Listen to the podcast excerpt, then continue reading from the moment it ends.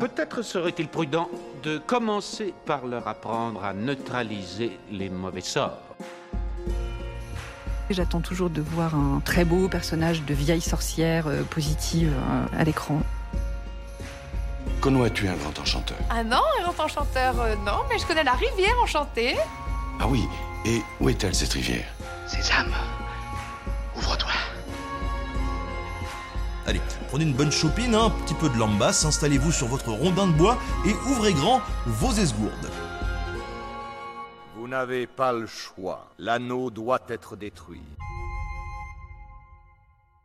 Bonjour à toutes et à tous, vous écoutez C'est plus que de la fantaisie, le podcast hebdomadaire sur la fantaisie animée et produit par l'œil de chéri. Cette semaine, nous avons le plaisir de recevoir Michel Oslo qui vient présenter son dernier film, qui vient tout juste de sortir au cinéma, Le Pharaon, le Sauvage et la Princesse. C'est la dernière pépite du maître de l'animation française. Nous recommandons évidemment de voir ce long métrage avec vos enfants ou vos petits-enfants ou vos neveux ou vos nièces. Bref, nous, on a euh, adoré euh, ce film. La magie de Michel Oslo euh, est, toujours, est toujours là. Nous avons eu l'opportunité de l'interviewer pendant 20 minutes dans un hôtel parisien quand il faisait les journées de promotion pour les médias. On s'est dit que cela serait bien de recontextualiser un peu la carrière de ce réalisateur. On a donc contacté Nathan Bonvalet, qui vient tout juste de sortir un chouette ouvrage sur ce cinéaste. Vous allez donc entendre la bande-annonce du film Le Pharaon, le Sauvage et la Princesse une interview de 20 minutes de Nathan Bonvalet, puis notre interview avec Michel Oslo. On vous souhaite une très très bonne émission. Conteuse, tu vas nous raconter quelle histoire? Celle que vous voulez. Je voudrais qu'elle se passe en Égypte. Non, au Soudan. Non, au Maroc. Non, en Auvergne. Ceux qui n'ont qu'une histoire n'ont pas beaucoup d'imagination. Une histoire d'abord avec une femme. Non, D'abord avec un homme. Un beau garçon, je veux le voir. Ça y est, il est trouvé Découvrez le nouveau film de Michel Oslo. En tout cas, ils s'aiment. Ils s'aiment même si les autres ne veulent pas. Avec des costumes. Des bijoux. Avec une balle rouge. Non, des beignets Faites-moi goûter. N'importe quoi. J'aime quand les histoires retombent sur leurs pattes. Mais arrêtez Elle peut pas raconter tout ça Mais si vous me donnez des idées. Et pour plusieurs contes. À travers trois merveilleux contes, découvrez les aventures d'un jeune roi à la conquête de la couronne d'Égypte, d'un beau sauvage qui combat les injustices cachées dans une forêt, et d'une princesse amoureuse d'un vendeur de beignets. Nathan Bonvalet, bonjour à vous et bienvenue dans C'est plus que de la fantaisie. Bonjour à toi Lloyd et merci euh, de m'accueillir. Alors Nathan, vous avez écrit un passionnant ouvrage chez Sœur d'édition, une maison d'édition qu'on connaît bien. On a invité pas mal d'auteurs de, de, chez Sœur. Euh, très beau livre euh, qui retrace toute la carrière de Michel Oslo, euh, qui s'intitule Michel Oslo, le poète des ombres.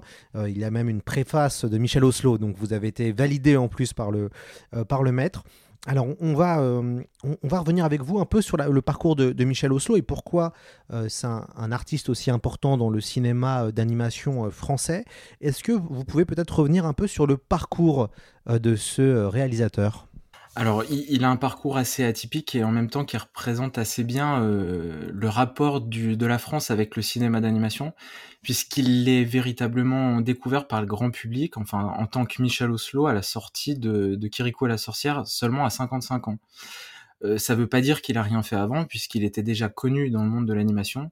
Il avait déjà fait des courts métrages et des séries.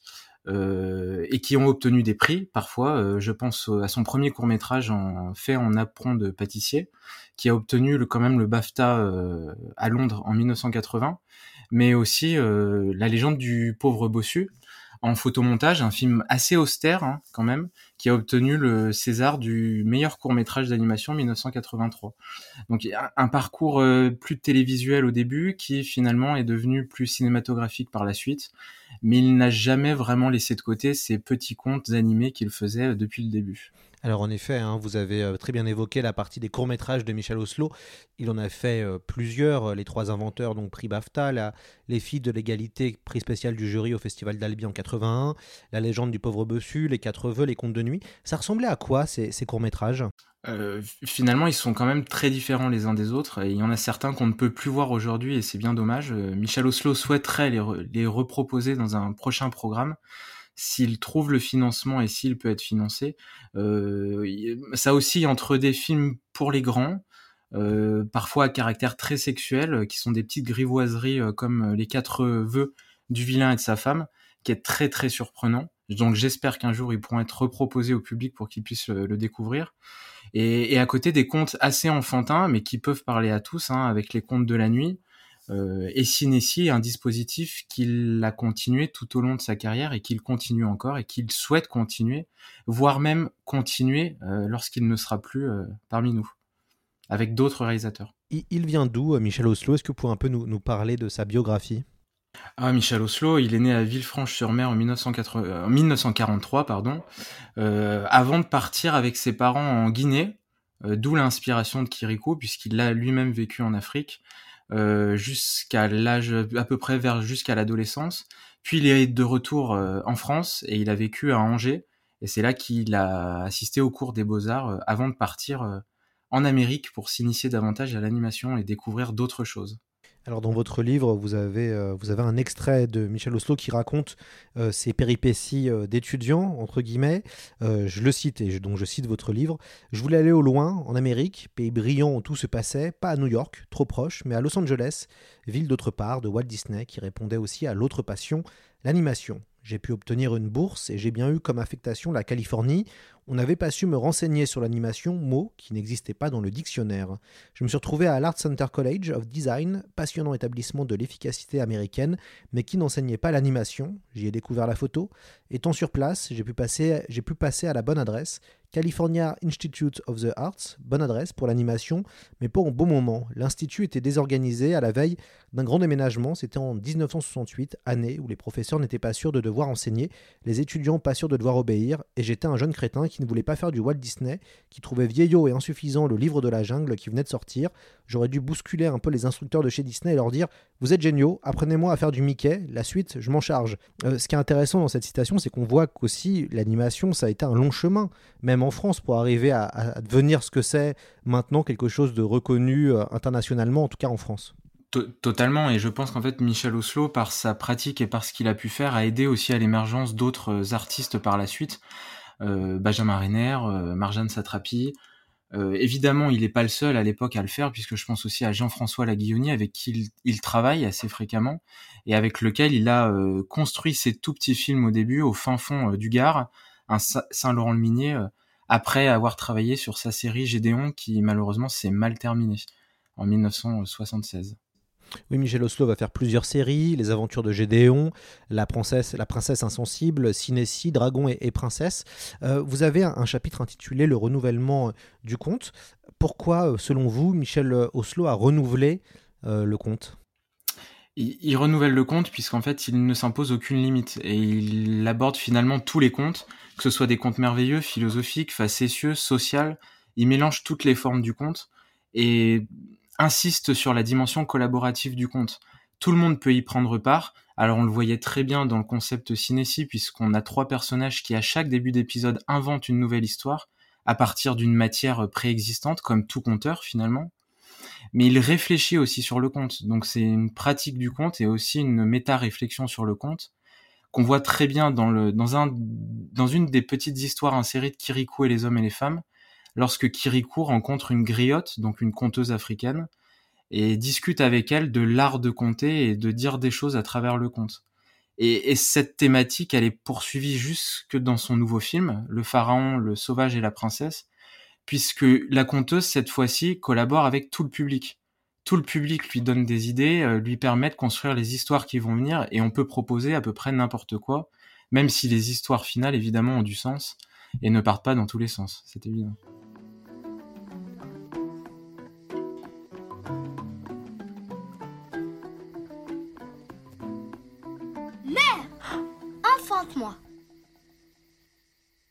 Un enfant qui parle dans le ventre de sa mère s'enfante tout seul.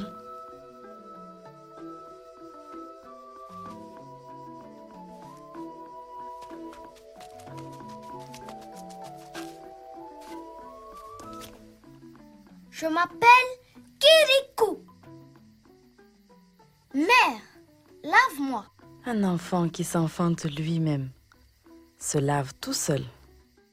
Pourquoi c'était une révolution euh, Kirikou la sorcière à sa sortie en 1999 Je pense que ça a été une révolution pour, pour plusieurs raisons. Une première chose pour son personnage principal, très affirmé, avec beaucoup de capacité. Évidemment, il est doté d'une très grande vitesse qui plaît énormément aux enfants, au jeune public, mais c'est pas grâce à sa grande vitesse en fait qui, parvient quand même à, à, sauver la sorcière et non pas à la tuer.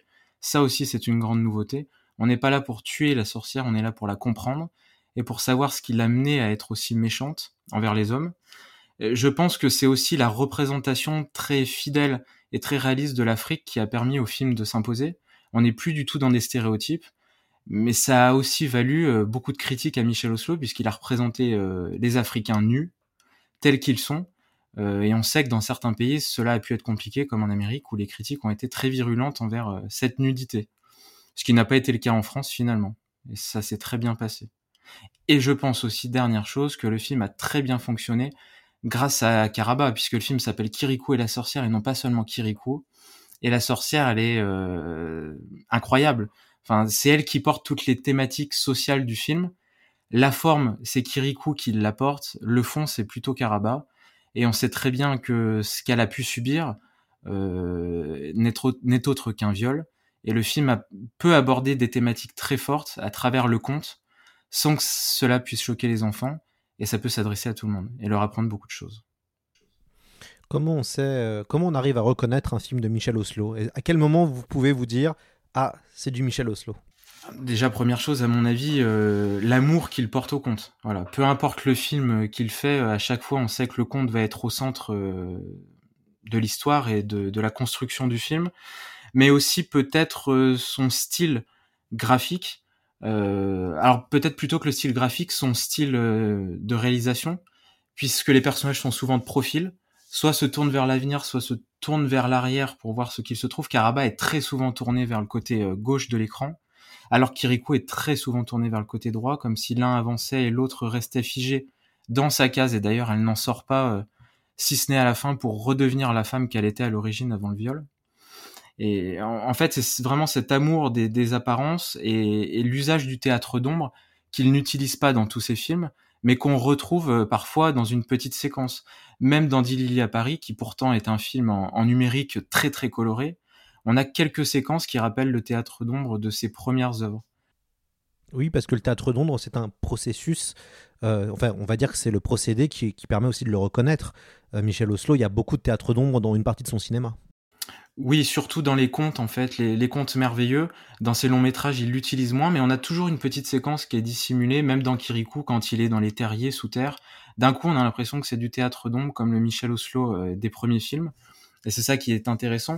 Euh, c'est une technique qu'il aime énormément. Alors à l'origine, c'était euh, d'une utilité technique, puisque ça ne coûte pas cher à faire. On peut faire tout type de personnages sans avoir besoin de les, euh, de les montrer à l'écran puisqu'on les imagine avec l'ombre.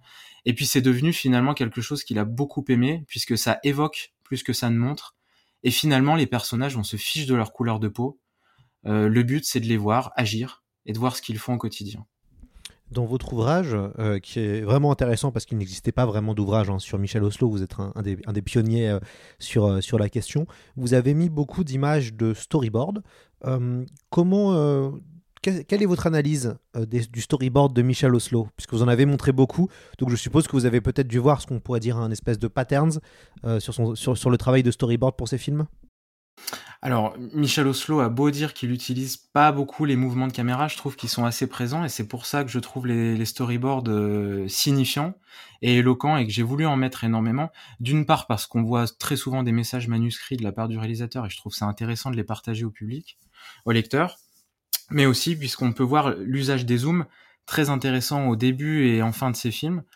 Euh, mais aussi dans les annonces fatidiques faites aux personnages, on se rapproche d'eux d'un coup. Alors ce sont des, techniques euh, évidentes, mais efficientes et qui, qui, ont tout leur intérêt dans son cinéma. Euh, mais j'aime aussi le cheminement psychologique et créatif d'un artiste, et c'est pour ça que je voulais montrer les storyboards, entre le moment où il a décidé son film avant de faire le scénar image, donc qui, où il va faire toutes les voix de ses personnages pour visualiser le film avant de le faire, visualiser le film, euh, et l'étape finale. Et, j'ai notamment une séquence que j'aime beaucoup, c'est dans Dilly à Paris, avec euh, la prima donna qui est sur le signe mécanique dans les égouts, qui rencontre un égoutier. On a la première version de l'égoutier qu'il a changé en cours de route dans l'objectif de, de, montrer que les égouts ne sont pas sales et sont un bel endroit. Et c'est pour ça que l'égoutier, première version, c'est comme il l'appelle un, patapouf pas très engageant. Et dans la version finale, on a plutôt un beau jeune homme euh, et en fait qui contraste totalement avec les égouts puisqu'il veut en montrer une belle image. Ce que, ce que vous dites aussi, et ça c'est dans votre troisième chapitre intitulé Au-delà des ombres, la sombre réalité, c'est que quand même dans tout le cinéma de Michel Oslo, il y a des propos assez durs euh, que l'on voit, en tout cas les adultes, il y a un double discours entre guillemets hein, dans, le, dans, le, dans les contes de Michel qui, comme dans les contes d'ailleurs, et ça où un enfant peut comprendre, mais aussi un adulte peut comprendre. Et quand même, chez Michel Oslo, on a souvent des parents défaillants, on a souvent des parents horribles. Euh, dans son dernier film, notamment, on le voit, on voit des espèces de, parents qui sont, terribles. Euh, ça aussi, ça fait partie de son cinéma de, montrer aussi euh, une forme de cruauté, entre guillemets, qui n'est pas une cruauté gratuite, mais qui est vraiment la cruauté des contes. Alors si j'ai consacré un chapitre entier là-dessus, c'est parce que ça me semble être un, des nerfs de, de sa filmographie, et c'est quelque chose qui m'intéresse énormément, et ça prouve que son cinéma est loin d'être enfantin, puisque le but n'est pas seulement de faire de belles histoires, c'est de faire de belles histoires qui montrent la réalité du monde, un monde intolérant, euh, avide, violent, stéréotypé, raciste, euh, qui pose énormément de problématiques, et grâce au conte, il peut aborder ces thématiques-là avec les enfants. Euh, Dilly à Paris, évidemment, est l'acmé, je dirais, violente de sa filmographie. C'est probablement le film le plus violent et c'est peut-être pour ça que sa réception a été un peu, un peu froide parfois avec le public, euh, puisque certains ont fait des parallèles très rapides avec l'islam dont il a conscience. Euh, alors que son idée est vraiment de juste de montrer la domination de certains hommes convaincus d'être au-dessus euh, des femmes. Et, ça se retrouve dans tous ces films. Rares sont les films qui passent au-delà de la violence et qui euh, ne montrent pas la violence. Y compris dans ces films plus adultes comme euh, Les 4 E dont j'ai parlé euh, plus tôt, qui est très violent sur le quotidien d'un couple, même si c'est fait sous, sous la lumière de, la satire, je dirais. Et en même temps, ce qui me permet d'enchaîner sur votre quatrième chapitre, il y a un véritable enchantement chez Michel Oslo quand on va au cinéma. En tout cas, à chaque fois, il y a un effet waouh qui fonctionne très bien ou euh, notamment avec le travail de la couleur, le travail visuel. Euh, on a des, séquences vraiment sublimes. À chaque fois dans son, cinéma, on voit des, décors qui sont magnifiques. Il y a aussi tout un véritable euh, sens de l'enchantement. Oui, bien sûr. Le but, c'est pas de rester sur une note sombre. Évidemment, à la fin du film, c'est de découvrir euh, comment réenchanter en fait tout ce qui est terrible dans notre société. Et heureusement, tous ces films se terminent plus ou moins bien. Si ce ne sont les, les films un peu plus adultes dont j'ai parlé plus tôt, les films de l'égalité se terminent très mal mais les longs métrages se finissent toujours bien. Euh, L'enchantement visuel, évidemment, c'est là qu'on voit son amour pour l'animation. Et lorsque le budget lui permet, euh, c'est véritablement un foisonnement de, de, merveilles graphiques. Azur et Asmar est évidemment le, plus beau d'entre tous. Probablement, et en même temps, il a obtenu un budget d'une dizaine de millions d'euros. Euh, c'est quand même confortable pour faire un, un, film aussi beau et aussi magnifique. Et évidemment, qui se passe entre la France et le Maghreb. Donc on a plusieurs cultures et on peut montrer beaucoup de choses. Mais ce qu'on voit en même temps toujours dans ces contes, ils passent d'une époque à l'autre et d'un continent à l'autre. Et à vrai dire, tous les continents ont le droit à un film de Michel Oslo, à part l'Australie, puisque d'après son propre aveu, ça ne l'inspire pas trop. Voilà. Est-ce que vous mettez au même niveau Michel Oslo que Hayao Miyazaki et Walt Disney? Alors personnellement oui, puisque j'ai un attachement très fort à Michel Oslo. Ce ne sera probablement pas l'avis de tout le public, mais moi je trouve que Michel Oslo a fait énormément de choses pour l'animation en France. Et de nombreux artistes aujourd'hui n'auraient pas la, les opportunités qu'ils ont sans Michel Oslo. Alors vous Nathan, c'est quoi votre, c'est lequel votre Michel Oslo préféré? C'est difficile comme question. je dirais euh, que ça se joue entre Kirikou et la sorcière et Dilili à Paris. Kirikou et la sorcière puisque c'est le premier que j'ai découvert et c'est à ce moment-là que je suis devenu complètement fan d'animation. Donc c'est une valeur très très sentimentale et puis je suis très attaché au personnage de Karaba que je trouve très fort. Euh, mon personnage animé préféré était la, méchante sorcière dans dans Blanche-Neige et les Sept Nains à l'origine. Et, et, en fait, avec euh, Karaba et la sorcière, j'ai découvert qu'il pouvait y avoir quelque chose derrière la méchanceté d'un personnage. Euh, donc ça m'a fasciné. Et Lily à Paris, je trouve que c'est un enchantement visuel, alors même qu'on se trouve seulement dans la capitale française. Et je le trouve aussi beau que Azur et Asmar qui déploient pourtant monts et merveilles. Et son propos est, est extrêmement fort et extrêmement actuel. Je m'appelle Dilili. Une princesse qui vient de l'autre bout de la Terre. En avant vers Paris. Ma première journée dans C'est extraordinaire Quel bonheur d'être avec toi dans ton triporteur Une autre fillette enlevée Les malmaîtres ont encore frappé Nous percerons le mystère des malmaîtres. Entendu. Je connais beaucoup de monde.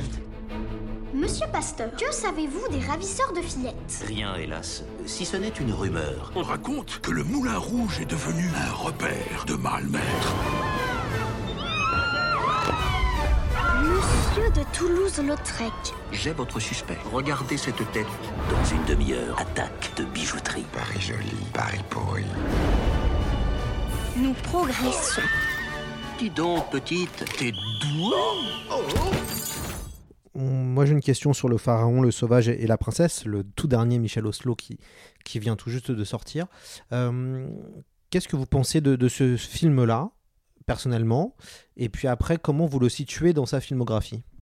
Moi je trouve que ce film-là est une parfaite synthèse de son cinéma. Avec ses défauts et ses qualités. Euh, en, fait, les trois histoires finalement reprennent un petit peu son, son style graphique. On a trois histoires différentes en même temps, on retrouve son, envie de ne pas toujours proposer la même chose. Un seul film, mais trois techniques d'animation différentes.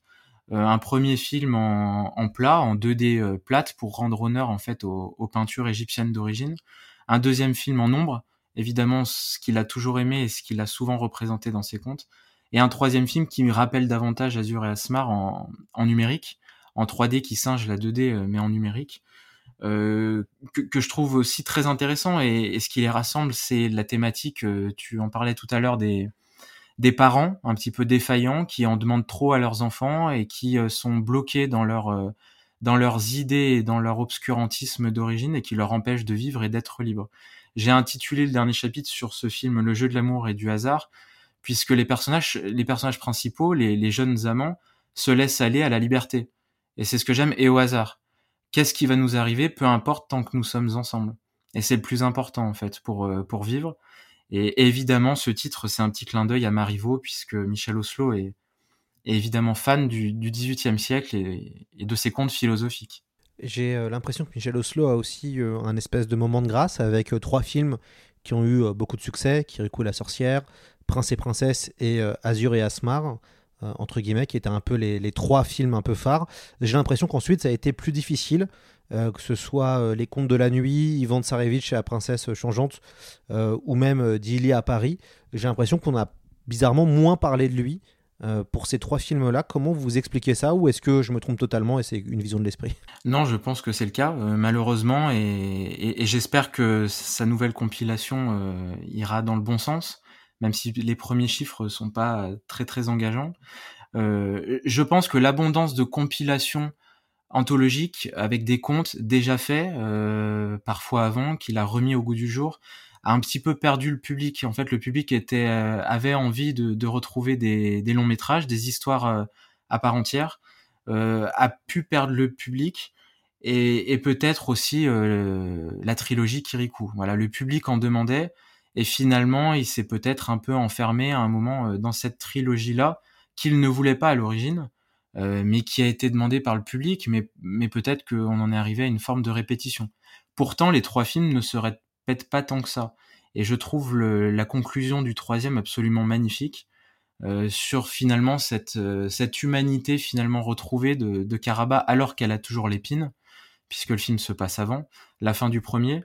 Euh, et, je trouve cette, fin absolument magnifique. Alors à la question de savoir s'il pourrait en faire un quatrième, il dit évidemment non. On le croit pas trop puisqu'il a dit non au deuxième, il a dit non au troisième et on verra ce que ça donne. Et pour Dilili, peut-être que le propos était trop violent. Ce dont j'ai parlé tout à l'heure, peut-être que le propos a, a effrayé euh, certaines personnes. Euh, Michel Osso, quelqu'un d'assez généreux. Euh, en tout cas, durant l'échange qu'on va entendre, on sent une véritable générosité, mais je crois qu'il a, été, il a, il a aussi été généreux avec vous, euh, Nathan. Comment s'est passé son, le, travail avec lui sur, euh, sur cet ouvrage? Euh, Un rêve d'enfant enfin accompli, un rêve éveillé.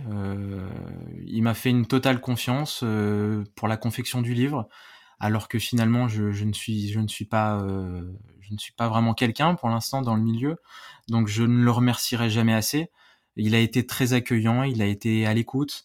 Euh, il a été aussi très perfectionniste euh, dans la reprise de ses citations et en même temps, je le reconnais totalement euh, dans ça, dans dans la manière de faire ses films. Finalement, il l'est aussi. donc ça a été un, un, véritable rêve éveillé et je pense que je ne réalise toujours pas que je viens de sortir un livre sur Michel Oslo et j'en suis ravi et j'espère qu'il plaira au plus grand nombre. Voilà, et ben, on va maintenant écouter euh, Michel Oslo. Alors, euh, on, va, on va devoir se quitter. Euh, Nathan, un grand merci déjà pour d'être venu sur le podcast C'est plus que de la fantaisie. Et évidemment, nous recommandons très chaudement votre ouvrage qui est excellent et qui est passionnant et qui est très beau. vraiment, sort d'édition, ils ont fait un, un magnifique euh, travail avec euh, votre ouvrage. Je redonne le nom, hein, et puis de toute façon sur le site internet de C'est plus que de la fantaisie, qui doit arriver très très vite avant la fin du mois.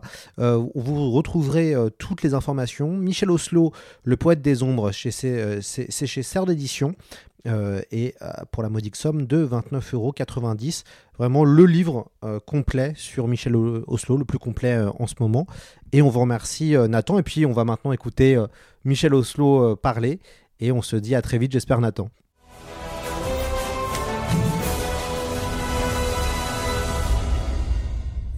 C'est quoi le titre? Le pharaon, le sauvage et la princesse de Michel Oslo, le 19 octobre au cinéma. Michel Oslo, bonjour à vous. Bonjour.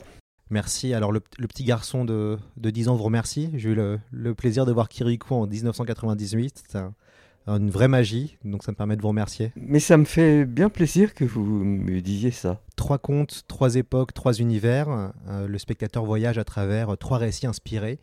Pourquoi cette euh, segmentation narrative de trois courtes histoires, entre guillemets, plutôt qu'un long film? Parce que j'en avais un petit peu assez de ce que j'avais fait.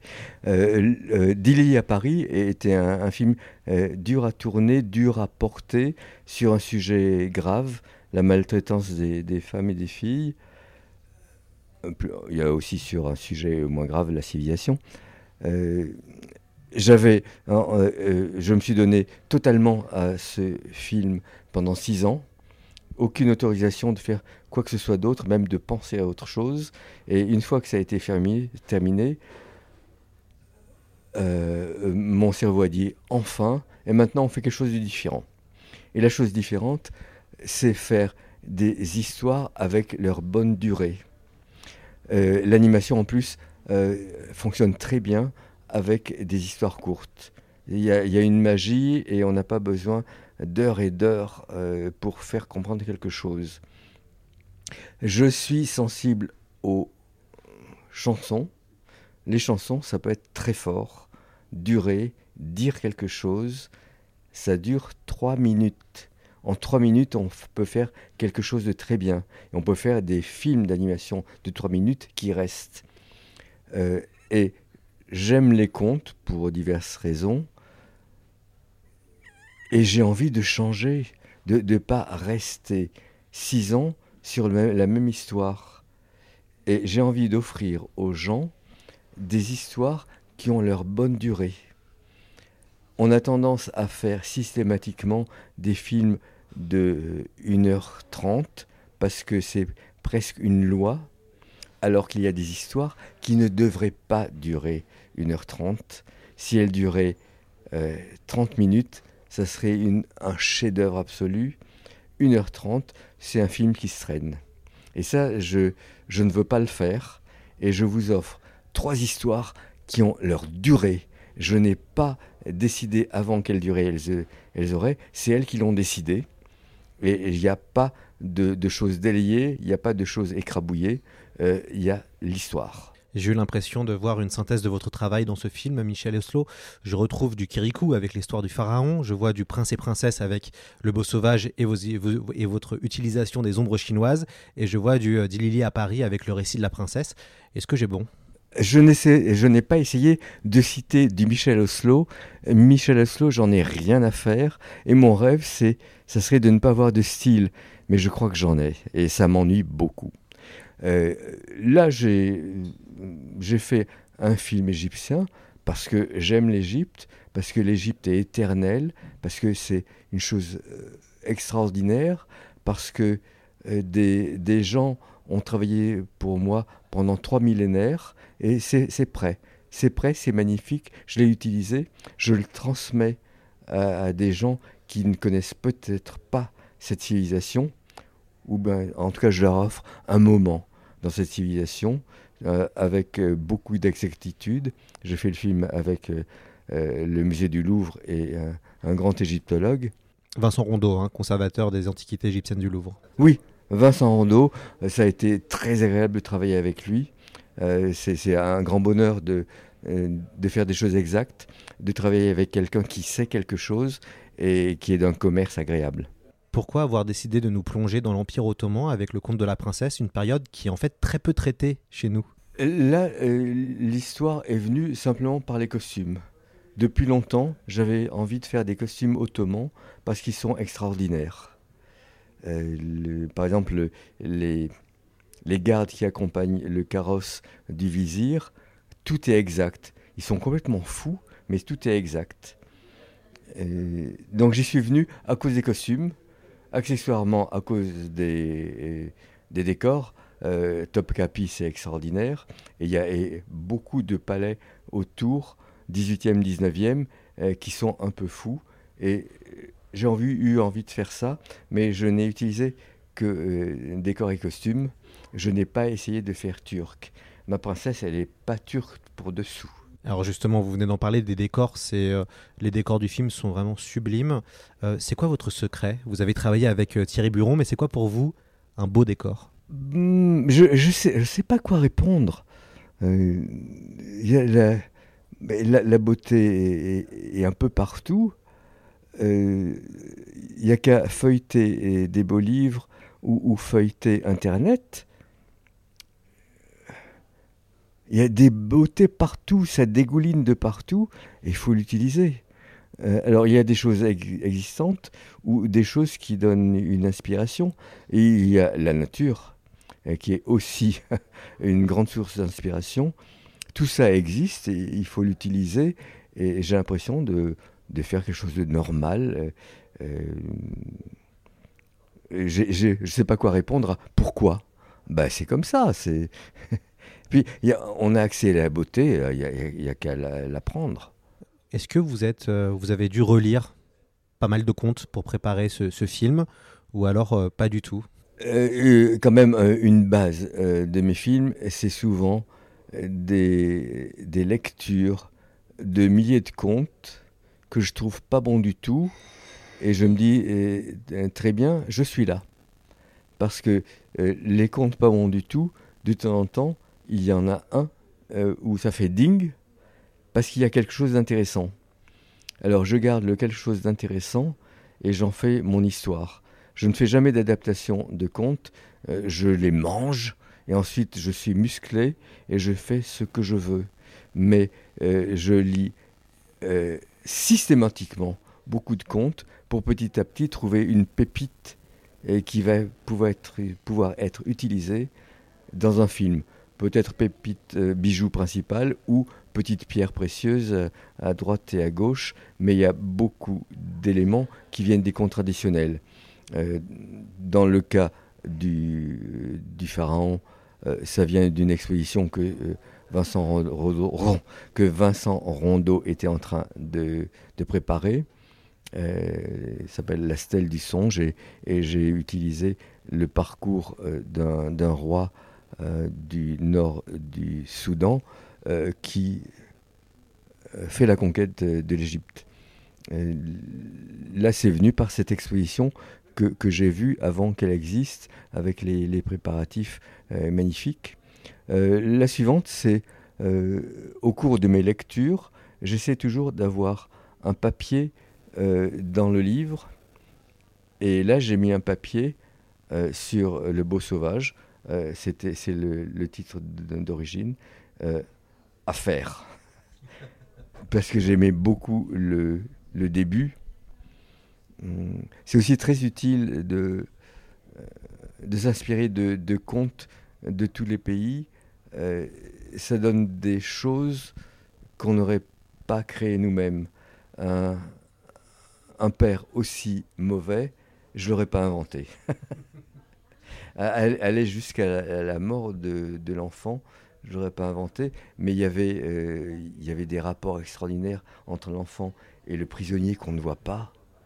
Euh, et puis et ensuite la, la- Le hors-champ, l'utilisation du hors-champ. euh, la deuxième partie, 20 ans après, où le- l'enfant qui a été martyrisé euh, ben, devient euh, Robin des Bois et euh, Arsène Lupin, deux héros que j'aime. Euh, Il il y avait de quoi faire. Et puis le dernier, c'est juste pour m'amuser. Euh, ça vient d'un peu partout, des, de contes traditionnels, ça vient aussi des mille et une nuits. On n'échappe pas aux, aux mille et une nuits, et j'ai pas envie d'échapper. Donc le dernier, c'est euh, une fantaisie euh, à mesure que j'invente.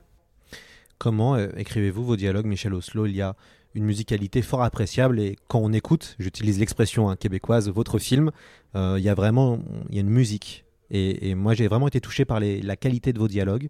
Euh, Est-ce que vous, prenez un soin particulier dans tout ce qui est l'écriture, la diction de vos, de, après des acteurs qui vont après lire vos, textes? Euh, Pour l'écriture, je, je suis extrêmement attentif. Je me relis des milliers de fois sans aucune sympathie pour l'auteur. Dès qu'il y a quelque chose qui cloche un peu, une petite fêlure ou, ou une, fausse, euh, une fausse sincérité, je barre et il faut faire autre chose. Euh, pour les dialogues, j'essaie de n'avoir que des mots nécessaires et justes et rien d'autre. Et pour euh, l'addiction, je demande rien de particulier, mais probablement je suis là, euh, nous dialoguons euh, avec les, euh, les comédiens, et bon, ils parlent automatiquement d'une manière d'être compris. je, je- je crois que trois équipes d'animateurs ont travaillé sur le film. Comment on gère trois équipes en, en parallèle? Alors, trois équipes, c'est déjà un drame de la misère. Euh, dans l'idéal, pour faire un, un bon film, il faudrait être ensemble, ensemble, ensemble, ensemble. Azur et Asmar, euh, euh, j'avais encore l'auréole du succès de Kirikou et j'ai eu euh, assez d'argent pour faire un peu de luxe, c'est-à-dire avoir tout le monde au même endroit, tout le monde se comprenant, tout le monde voulant euh, le même but. Et ça, ça fait une chose qui, qui se tient bien. Là, on a, j'ai de plus en plus de mal à trouver de l'argent euh, et je suis allé à l'endroit où j'en ai trouvé. Donc il y a euh, la Belgique qui m'aide souvent. Merci la Belgique. Je suis un auteur franco-belge parce que la Belgique m'aide et la France pas trop. Cette fois-ci, le CNC euh, ne m'a pas aidé. Et puis, il y a une région de France qui a bien voulu participer à ce film, c'est le Grand Est. Donc, je suis allé dans un village euh, perdu dans une forêt euh, de la Lorraine. J'ai récemment interviewé euh, Jean-Pierre Jeunet qui lui aussi a eu des problèmes de financement pour son film Big Bug qui a été récupéré sur Netflix. Comment ça se fait que vous, Michel Oslo, qui avez fait des millions d'entrées, qui avez gagné les plus prestigieuses des récompenses, vous avez du mal à, à financer des films? C'est une question à laquelle je ne sais pas répondre. Et on me la pose souvent. Mais euh, il y a des, des modes. Euh, Je ne suis plus à la mode chez les banquiers. L'animation française a le vent en poupe et vous êtes un des responsables, Michel Oslo. C'est grâce aussi à vous que l'animation française marche maintenant autant. Euh, quelle est votre vision, vous, de cette animation maintenant? Et est-ce que, euh, je ne sais pas si euh, des plateformes comme Netflix, Apple, Amazon viennent vous voir pour vous dire je vous finance ce que vous voulez, vous, ça vous intéresse? Netflix ne m'a absolument pas contacté. Mais je me méfie de ces euh, grandes institutions américaines qui ont un pouvoir plus grand, non seulement que moi, mais que, mon pays. Euh, Je m'en méfie et je préfère rester en dehors. Et le, principe de ne pas montrer mes films dans des cinémas me rebutent. Et, je, bon, je suis, je suis un Français indépendant et, je le reste. Est-ce que le, Covid a compliqué la tâche de ce, de ce film? Pour moi, non. pour moi, il ne s'est rien passé. J'étais en train de faire un storyboard, j'ai continué.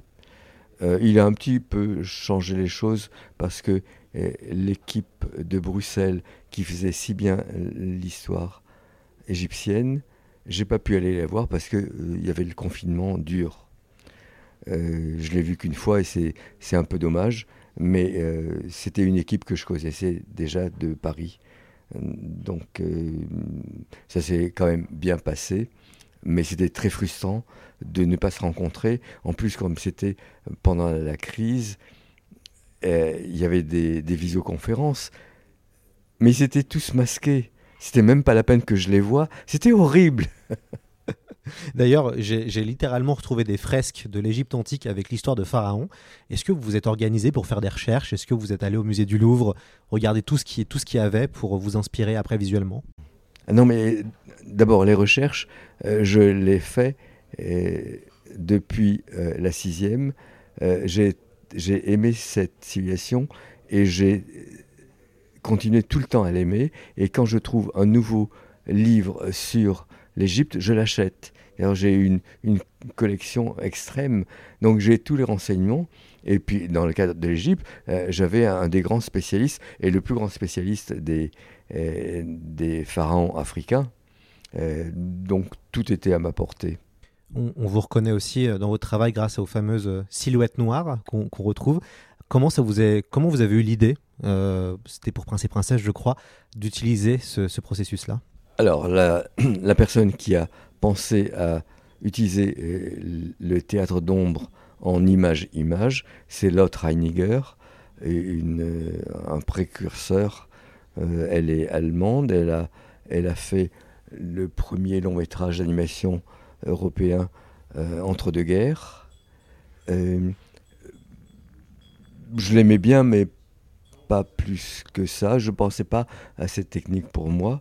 Euh, mais un jour, je l'ai fait faire à, un atelier pour les enfants, en me disant, bon, ça ira pour des enfants. Et ce qu'ils ont fait était si bien, mais surprenant. On s'est bien amusé pendant qu'on le faisait un, métrage beaucoup plus important que ce que j'avais imaginé. Et je me suis dit, mais je vais essayer de faire aussi bien que les enfants. Et j'ai trouvé ce, qui, ce que je cherchais, une manière de faire de l'animation alors qu'on n'a pas d'argent. C'est la manière la moins chère pour faire de l'animation. Euh, voilà pourquoi euh, j'ai choisi ça. Euh, c'est encore un drame de la misère, mais c'est un drame positif parce que après, j'y ai pris goût et j'aime ça. Et je le fais aussi par plaisir. Michel, c'est quoi la... C'est laquelle votre histoire préférée des, des trois? Mon pauvre monsieur. c'est comme les enfants, c'est ça? Je suis un bon père. Tous mes enfants, je les ai voulus. Euh, pour tous les enfants, je me suis décarcassé. Et il n'y a aucune raison pour que j'en, j'en préfère une. Je veux les trois euh, et j'en veux plus. Est-ce que vous, êtes vous arrivez encore à vous émerveiller, Michel, de, la vie? Parce que dans votre film, il y a beaucoup de merveilleux, et votre cinéma respire le merveilleux. Est-ce que vous, vous arrivez toujours à vous émerveiller? Continuellement. Euh, la, beauté que, que je célèbre euh, plus ou moins bien euh, existe. quand j'ai fait Dilly à Paris, j'ai montré la réalité. Pendant quatre ans, j'ai photographié Paris, et ce que je montre, ça, existe, vous pouvez venir, c'est comme ça. C'est euh, l'émerveillement, c'est à partir des choses réelles. Bon, évidemment, il y, a, la nature. Quand on a la chance d'y être, on s'aperçoit que c'est extraordinaire. Euh, j'aime à peu près euh, toutes les civilisations et je suis émerveillé par ma vie. C'est incroyable même si je me plains des banquiers euh, qui, oublient que, qui pourraient m'aider, euh, c'est pas grave, j'arrive quand même à faire des films. Il y a énormément de gens qui m'aident à faire ce que je veux. C'est incroyable. Euh, je suis un, duc qui fait ce qu'il veut. Et, en fait, à l'intérieur du film, je suis Dieu. Je, je, fais ce que je veux et les gens sont d'accord pour le faire avec moi. Mais c'est pas tout. Je suis maintenant dans un, une nouvelle période de ma vie, c'est 20 ans après, ou un peu plus. Les enfants du Kirikou viennent me voir et me, me remercient comme vous, et c'est extrêmement touchant. Euh, ces, ces, petits films, au début c'est que des petits films, euh, je les ai faits euh, intensément, honnêtement, et puis je m'aperçois que ça a marché. Il y a eu des, succès de chiffres, mais, ça veut rien dire. Mais ce retour, il y a, toute une population euh, jeune, adulte, qui vient vers moi et qui me remercie et qui me dit des, choses qui me serrent la gorge. Et il faudrait que tout soit filmé sans arrêt. Je fais le, tour de France en ce moment, et c'est estomacant ce qu'on me dit, et, et c'est tellement gros que au bout d'un moment j'oublie. Il faudrait le filmer, mais seulement si on filme, ils ne vont pas le dire parce que c'est tellement intime et, et, tellement entre nous. Euh, donc, euh, je suis aussi émerveillé par, par ma vie. Ce sera le mot de la fin. Merci beaucoup Michel Oslo d'avoir pris ce temps euh, avec nous et puis j'espère qu'on vous retrouvera pour votre prochain long métrage qui connaîtra le, le succès également, j'espère. Je vous le souhaite. Merci, merci.